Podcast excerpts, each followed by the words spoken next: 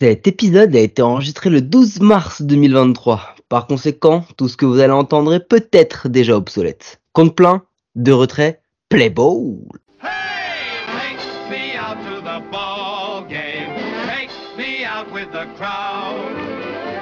Some peanuts and cracker. I don't care if I never get back. Let me root, root, root for the home team.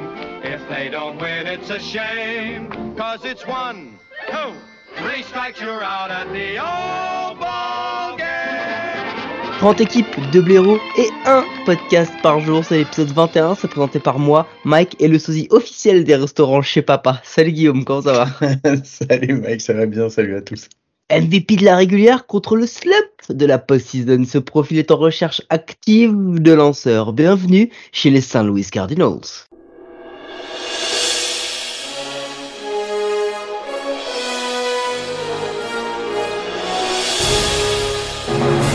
Mais putain Marty, tu m'as encore emmené en 2008 mais non, Doc, qu'est-ce que tu racontes? Mais si, Adam Elroyd qui lance, Yadi Molina qui catch, Albert Pouyol qui est en course pour être MVP, tu m'as envoyé en 2008, putain Mais non, je vous dis que c'est 2022. Et oui, 2022, les Cardinals nous ont fait un petit revival. 93 victoires, 69 défaites, avec 7 matchs d'avance sur les Brewers, là où personne, clairement, ne les voyait, avec la team Papito, qui s'en est extrêmement bien sortie essentiellement du bâton, très très peu de lancer, mais on verra ça tout à l'heure. Ils sont top 5 grâce à trois joueurs essentiellement. Euh, dans le top 10 euh, en home run, on a Monsieur Albert Pouyol qui s'est reclassé là-dessus. Gamelock, donc on vous l'a dit, extrêmement fort à domicile, 53 victoires, 29 défaites. Le Bush était une espèce de de, de, de forteresse imprenable avec 40-40 euh, à l'extérieur. Ils ont fait un mois de juillet à 11-13 où les Cardinals avaient frappé 4 home runs sur le mois. Euh, C'était seulement la onzième fois dans l'histoire de la MLB qu'une équipe ne frappait pardon 4 home runs d'affilée. C'était pas que 4 home runs dans le mois, c'était vraiment pas beaucoup. Euh, et surtout un mois d'août 22-7, ça commence à devenir une tradition dans cette franchise. Euh, qui, euh, qui met tout le monde d'accord dans la central sur ce mois-ci. Au niveau du pitch, je vous dis, il n'y en avait pas beaucoup. Vous savez à quoi on voit qu'il n'y en avait pas beaucoup? C'est le releveur qu'on retient. Ryan Elsley, All-Star, 12e au vote de Sayang avec une noire à 2-7, une à 1-25. Il a lancé 64 manches pour 94 strikeouts et en fait rien d'autre. Donc c'est ce qu'on faisait, c'est quand même pas bon. Si au niveau du bâton, bah on peut avoir une mention pour Nolan Arenado, pour Tommy Edman, pour Albert Pouyol, mais c'est quand même Paul Goldschmidt qui finit National League MVP, Silver Slugger All-Star, une noire à 7,8, un batting average à 317 et un OPS plus à 100 80. Il frappe comme sur un slugging à 578 avec un batting average à 317. Incroyable. Euh, C'était la première saison d'Oliver Marmol. Et à la trade deadline, les cards nous ont encore fait des cards. C'est-à-dire qu'ils ont fait des moves où on s'est dit, mais qu'est-ce qui branle encore à aller chercher ces mecs cramés. Euh, ils ont été prendre Jordan Montgomery aux Yankees contre Harrison Bader. Euh, ils ont été, euh, ils ont lâché Austin Rominé pour pour du cash. Ils ont récupéré Austin Allen euh, aux Athletics pour Carlos Garaté. Ils ont surtout récupéré Rosé Quintana et Chris Stratton des Pirates contre Johan Oviedo et Malcolm Nunez. Et des Phillies, ils ont laissé partir Edmundo Sosa pour Jojo Romero. Et c'est tous des lanceurs qui, pour la plupart, ont surpris dans le bon sens et remis la rotation à l'endroit. C'était l'année Disneyland, hein. tout était génial, sauf la fin magical place, Guillaume. Tout est incroyable. Le magical place jusqu'à la mort de la maman de Bambi. Euh, Legend retire, euh, qui s'est qui la légende qui est partie après 2022, euh, Monsieur Albert Pouyol et Monsieur Yadi Molina. Euh, on a eu le 325e match catché, pitché, euh, starté par euh, la doublette Adam Wainwright, Yadi Molina, donc on vous l'a dit Paul Goldschmidt, NL MVP, Albert Puyol, Caron Award et Comeback Player of the Year. Le truc que personne n'avait plus pas envisagé. Hein. Personne ne l'avait envisagé ce truc. Même Albert, je pense qu'il y croyait pas. Milestone, bah, Albert Puyol qui a frappé euh, son 700 et même 702e home run en carrière. Nolan Arenado qui a eu son 10e Gold Glove d'affilée. Euh, et juste comme ça, le petit départ de Skip Schumacher pour les pour les Marlins. Donc encore un, staff restructuré à nouveau parce que c'est l'assistant coach de d'Oliver Marmol. Pecota est placé à la deuxième place à 81-81. Bon, à la rue complet. Mais encore une fois, merci le merci le mois d'août. Euh, parce que tout simplement on ne croyait pas au fait que Albert Puyol, Yadi Molina ou Adam Wainwright dans ce apporte quelque chose. Erreur fatale. Quatrième post-saison d'affilée, Guillaume, ou pas quatrième post-saison d'affilée? Euh, oui, quatrième saison d'affilée. Ils ont fait euh, effectivement un petit tour et puis s'en va en octobre. Donc ils étaient effectivement en post-season. Et oui, comme d'habitude, trois éliminations dès le premier tour d'affilée, hein, aussi, en plus de ces quatre post-season d'affilée. Deux matchs cette année parce qu'on leur demandait pas d'en perdre plus pour être éliminé, donc ces deux matchs, ça suffisait pour se faire sortir. Euh, fin de neuvième manche du premier match, 2-0 pour les Cardinals, un retrait. Ryan Elsie à la plaque, qu'on vous, qui, on vous l'a dit, était l'un des, l'un des closers les plus dominants de la ligue en régulière. Bon, bah, on a accéléré un peu le match, les Phillies gagnent 6-3.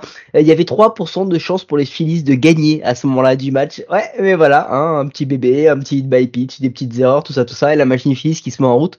Euh, on les verra très très loin dans ces contre plein les Phillies alors qu'ils auraient dû être là à cet endroit-là normalement.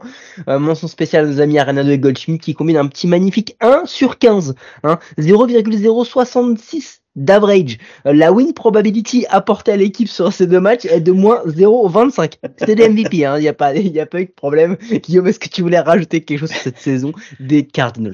Non, c'est toi qui les connais le effectivement. Je pense que tu l'as beaucoup mieux dit que moi, donc je te laisse faire, il a pas de souci. Et c'est pas fini. Bon, bah, du coup, fin de la post-season, place à la off-season. Cardinals payroll en 2022, 156 millions. En 2023, 152 millions. Kiff kiff. 16e payroll de la ligue. Ils étaient 10e en 2020, donc ça régresse un peu. Et quand t'as des stars comme Goldschmidt ou Arenado, Guillaume, et que t'es 16e payroll de la ligue, bah, tu dois pas payer très très cher tes lanceurs, hein, à mon avis. Hein. Mais bon, ça, on verra ça tout à l'heure. Guillaume, qu'est-ce qui s'est passé pendant cette off-season des Cardinals? Alors, en arbitration, ils ont signé euh, Genesis Cabrera et Ryan Elsley, deux releveurs euh, avec qui ils ont perdu l'arbitration. Après, ils ont évité l'arbitration avec Jordan X, Chris Stratton, Jack Flaherty, Dakota Hudson, Jordan Montgomery, des lanceurs, euh, Tommy Edman, deuxième base, Tyler O'Neill, champ gauche, Andrew Kisner, Knitzner, oh, c'est compliqué, catcher. Euh, Kisner, Kisner, Andrew Kisner. Ah, bah d'accord. Le, le N est, le, N est muet. Euh, oui, non, non, comme en, comme en, polonais. Pareil, c'est la même chose. c'est la première langue qui est venue. en free agency, ils ont conservé Adam Rainwright qui a signé encore à nouveau un an. Ils ont signé Wilson Contreras, c'est la grosse signature à catcher pour 5 ans. Guillermo Zuniga, un releveur pour un an. Ils ont perdu euh, Newsom, Reyes, McFarland, Quesada, euh, Zach Malister, McAllister, Quintana, des lanceurs, Ben Deluzio, euh, centerfield, Austin Allen, catcher. Cory Spangenberg en troisième base, Corey Dickerson champ gauche, Albert Pouyol DH et Yadi Molina catcher. Ils ont tradé euh, de Kansas City, ils ont récupéré Anthony Misiewicz. Tu l'as fait exprès de me mettre des noms pourris pour que j'arrive pas à les prononcer ce matin. Et Joseph Firmin, un shortstop euh, qu'ils ont récupéré de Cleveland pour du cash. En blessé, pour l'instant, personne.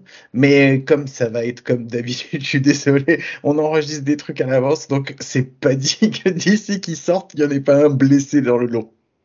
Clairement, et c'est ce que j'ai noté dans notre petit conducteur game, est-ce qu'ils ont bien ausculté euh, Jack Flaherty? Parce que dernièrement, il est quand même beaucoup plus sur la L que sur le monticule. Euh, juste pour dire que Cory Spangerberg n'a rien à voir avec un personnage de Breaking Bad, et que oui, effectivement, je t'ai mis des noms de merde, parce qu'il faut savoir qu'on enregistre un dimanche à 8h du matin, et que très clairement, on l'entend à notre voix un peu pâteuse, euh, il risque d'y avoir quelques, quelques petits problèmes à l'enregistrement. Bon, tout ça pour dire que le la, la off-season des Cardinals, elle est pas mauvaise mauvaise, mais elle est pas incroyable non plus en fait. C'est le minimum syndical. Ils ont été récupérés l'un des deux euh, top free agents dans la personne de Wilson Contreras, ce deuxième étant Sean Murphy. Euh, au poste de catcher pour remplacer Yadi Molina. Ça va nous faire tout drôle euh, côté des Cardinals quand on va voir un catcher qui apporte une war offensive, hein parce que voilà, on en reparlera tout à l'heure, mais c'était pas arrivé depuis 2016. Euh, du coup, euh, ils ont aussi réussi à garder Nolan Arenado qui aurait pu opt-out, qui ne l'a pas fait, euh, et Adam Wainwright. Est-ce que ça c'est une bonne ou une mauvaise solution? On en parlera tout à l'heure. Euh, mais après, bah ils ont pas fait grand chose d'autre en vrai sur cette sur cette off-season et il y a une des raisons aussi pour ça, c'est que euh, ils ont euh, un farming, un farm system pardon qui est dans le top 10 de, la ligue. Euh, il y a de la profondeur, il y il y quelques il y a quelques lanceurs projetés comme étant euh, comme étant euh, intéressant pour eux, mais qui devrait pas arriver euh, peut-être avant fin d'année 2023 et, et peut-être même 2024. Et surtout, ils ont ils ont quelques frappeurs en la personne de Jordan Walker qui est quand même numéro 4 de du du farm system, enfin du pardon du top du top du top prospect MLB euh, qui devrait arriver cette année qui est on en reparlera tout à l'heure aussi. Et Gordon Gracefo lanceur et Alec Burleson outfielder qui aussi euh, devraient arriver euh, arriver cette année. Voilà. Bon écoute qu'est-ce que ça nous donne comme line-up prévisionnel tout ça Guillaume? En catcher, Wilson Contreras, première base, Paul Goldschmidt, deuxième base, Brendan Donovan, troisième base, Nolan Arenado, shortstop, Tommy Edman, euh, en champ, Lars Nudbar, Tyler O'Neill, Dylan Carlson, en DH, Juan Yepes, et sur le banc, Andrew, Andrew Nitzner, Paul Kisner. Paul de Jong, Nolan Gorlan et Alec Burleson. Et pour la rotation, euh, Mike, ça donne quoi? Ouais, mais tu peux juste me reprononcer euh, Juan Niepes parce qu'il a quand même un potentiel de, prononciation raciste bien, bien intéressant. Juan Niepes. Et Juan Niepes. Ouais, ça c'est bien. Voilà. Euh, au niveau de la rotation du bullpen, euh, starting pitcher Adam Wainwright, euh, Miles Nicholas, Jordan Montgomery, Jack Flaherty, Steven Matz, soit 63 ans de moyenne d'âge. Setup Giovanni Gallegos, closer Ryan Helsley. au bullpen Genesis Cabrera, Dakota Hudson, André Payante, Jordan X, Drew Verhagen et Chris Stratton. Bon, on rentre dans le dur, Guillaume. cette équipe a peut-être l'un des, des one-two, je vais même dire one-two, l'un des meilleurs trios offensifs de la ligue, ou alors si c'est pas le meilleur, il, il, rentre au moins dans la discussion en la personne de, de, de Paul Goldschmidt, Nolan Arenado et Tommy Edman, qui est clairement un des joueurs les plus sous-cotés de, de, de, la ligue. Mais euh, Paul Goldschmidt, faut quand même se rendre compte, ça fait 9 mois, 9 fois qu'il est dans les votes MVP depuis 10 ans. 4 fois dans le top 3. Le gars est un joueur incroyable, mais il y a l'âge qui commence à avancer un petit peu. Ouais, il y a l'âge qui commence à avancer, mais euh, dans le lot, en fait, on a tendance aussi à l'oublier parce que c'était sa première saison euh, l'année dernière. Mais il y a Brendan Donovan aussi parce qu'il a fait une saison, euh, une saison assez, assez impressionnante pour un remplaçant. Il termine quand même quatrième war de l'équipe à 4,2. Donc ouais, non, ils ont, ils ont. J'ai envie de te dire que quand on regarde les stats de l'année dernière et quand on voit le peu de mouvement qu'il y a eu, euh, on se dit qu'au niveau offensif, si ça continue sur la lancée de l'année dernière, il y a peu de chances pour que pour qu'on ait vraiment, euh, que ce soit le déclin, ça va être justement la force de l'équipe sur laquelle ils vont falloir s'appuyer. Non, je suis d'accord que Paul Goldschmidt, c'est vraiment le, le pilier. C'est incroyable en si peu de saisons comment il a réussi à devenir le pilier de cette équipe. Mais il a, il a, il va avoir 36 ans cette année et il fait des saisons toutes plus incroyables les unes que les autres. Euh, il y en a un autre qui est aussi assez exceptionnel. Il s'appelle Nolan Arenado. Il va faire 32 ans lui cette année. Euh, il a pour ambition de devenir le meilleur troisième base de l'histoire et il en est clairement encore loin aujourd'hui. C'est peut-être l'un des meilleurs défensifs, mais il en est loin. Euh, bah, il lui faut des campagnes de post-season mémorables en fait, Guillaume, parce que là, ça commence à faire tâche dans son CV. Il a un 4 sur 28 actuellement, un 0, euh, un 142 en average vu la dimension de son contrat qui dépasse les 25 millions, il va falloir qu'il devienne, devienne, un top player en octobre aussi parce que l'équipe c'est pour ça qu'elle l'attend. Parce que Goldschmidt l'an dernier c'est clairement un accident mais là euh, Arenado ça commence à faire un CV et puis un accident en vrai, on s'est posé tellement de questions sur Arenado, sa transition euh, quand il est passé des Rockies euh, aux Cards, en se demandant si son bâton, en fait, il n'était pas surcoté euh, à cause justement de Coursfield, que de le voir réussir à ce niveau-là à Bush Stadium, franchement, c'est cool. C'est vraiment cool parce que moi, je me souviens que quand il y a eu le, a eu le transfert, on s'est vraiment posé questions, beaucoup de questions. Et je me dis que je me dis qu'il y a un truc comme ça sur, euh, sur des playoffs, c'est pas possible que ça arrive chaque saison. Les mecs, ils ont été tellement, tellement, tellement dominants sur, euh, sur, la, sur, la, sur, la, sur la saison complète que voilà, le, playoff, le format de playoff leur a pas, a pas joué en leur faveur. Deux, c'était sur au meilleur des trois matchs.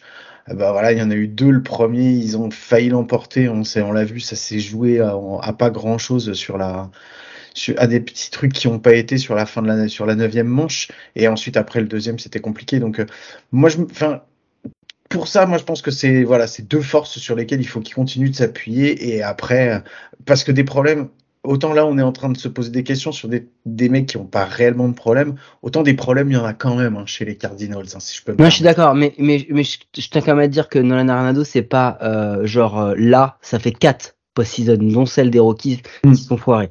Donc ça commence à faire beaucoup.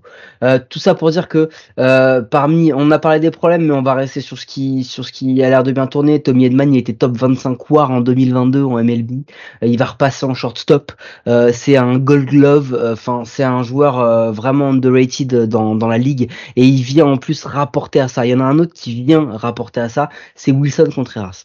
Euh, venir après Molina en étant un Cubs, mon pote, il y a une pression qui est énorme. Et le truc qui va arriver, c'est que depuis qu'il est là, le gars a fait une communication, un PR incroyable.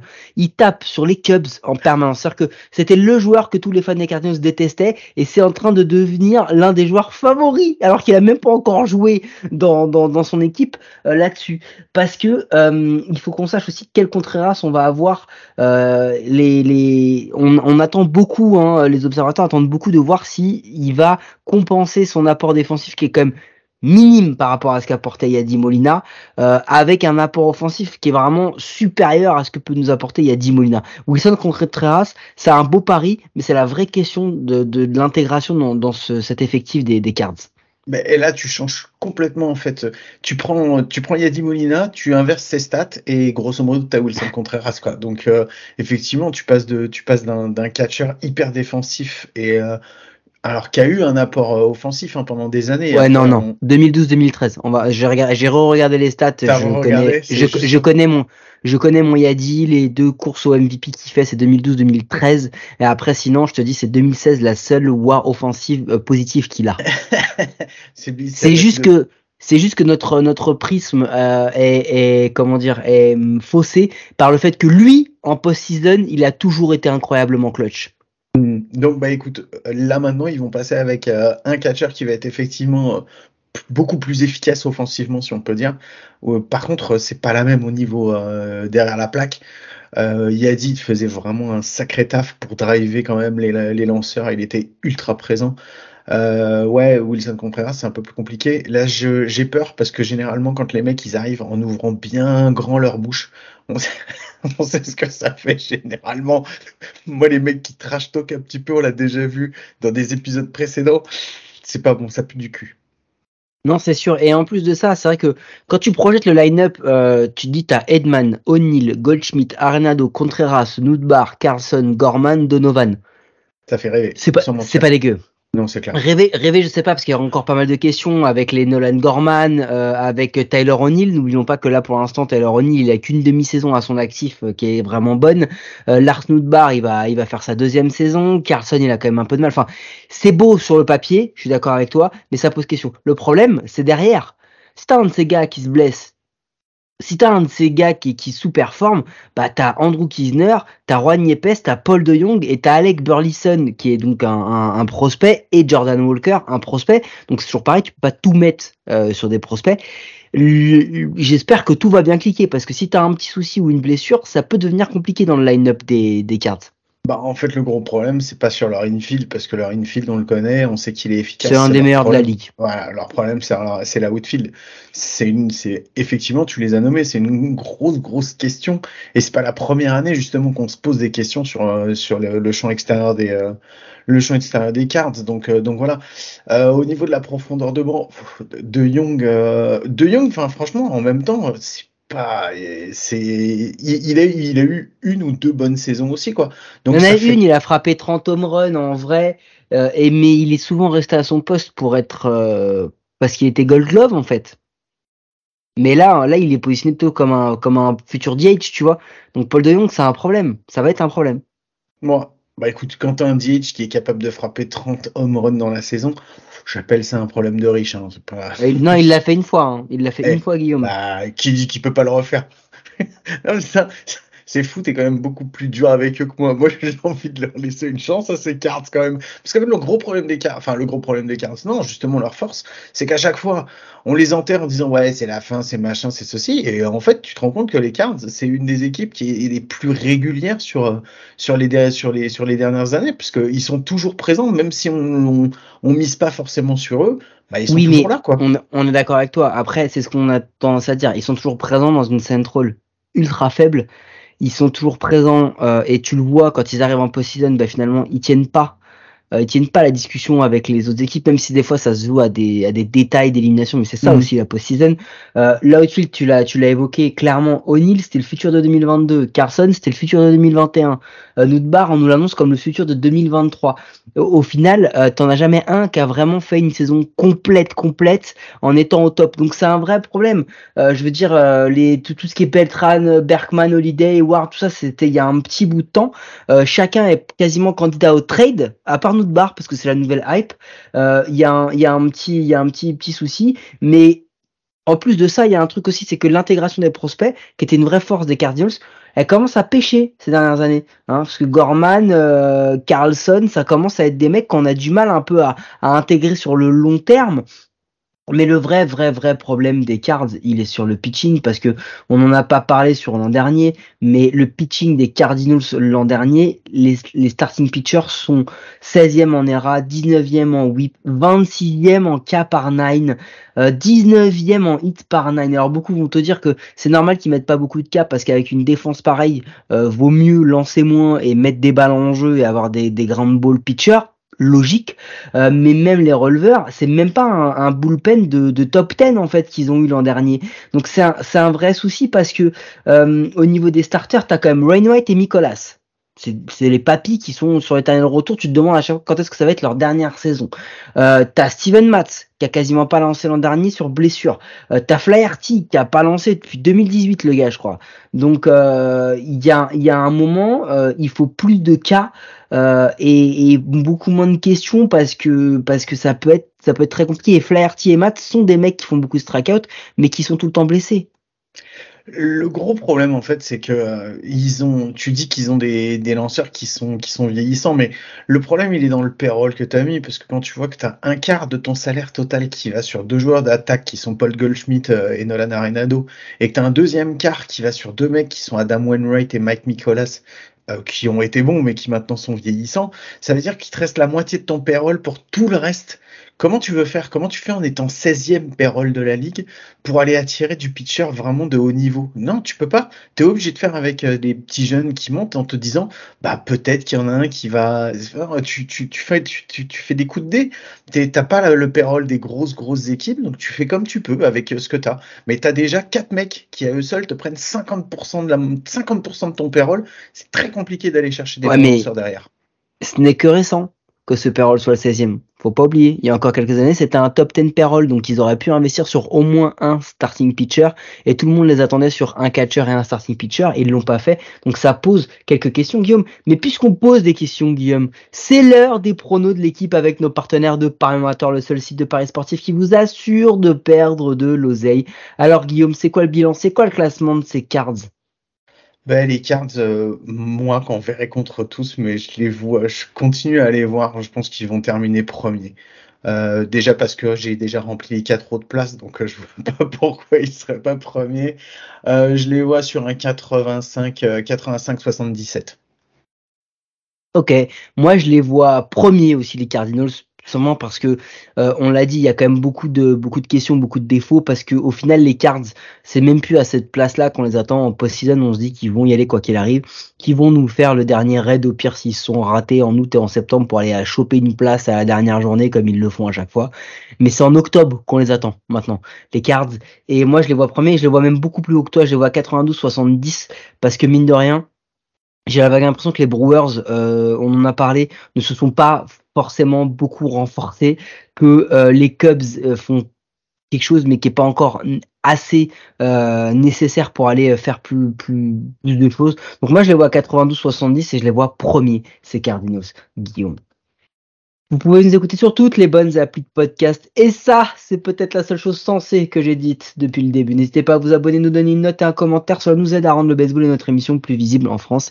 Et Guillaume, je te pose la question, est-ce qu'on se revoit encore demain pour déboîter une nouvelle équipe qui pourtant avait un bilan positif Et eh, je me suis pas levé un dimanche à 8h pour qu'on fasse qu'un seul enregistrement. Donc à coup sûr, on se retrouve demain. Allez, à demain. Miguel, bate, jaque, mate. Miguel, bate, jaque, mate. Moss looks up and it's gone. Miguel Cabrera. Revise sus guías y acompáñenos esta noche de show. Soy Miggy, el salsero que da la pelea, demostrando que los peloteros se la crean. Representando la vieja escuela, aparte de jugar, escribimos candela. Lanza tu mejor rima, que de los tigres la batea. El que no se acuesta cuando rumbea. El triple crowd, nacido y criado en Venezuela. Vengo de barrio humilde llamado La Pedrera. Los gringos bailan pegados, aquí no se juega. Aquí hay más talento, esto suena a bandera. Rima de sobra pa' mata cualquiera. Se vino a guerrear en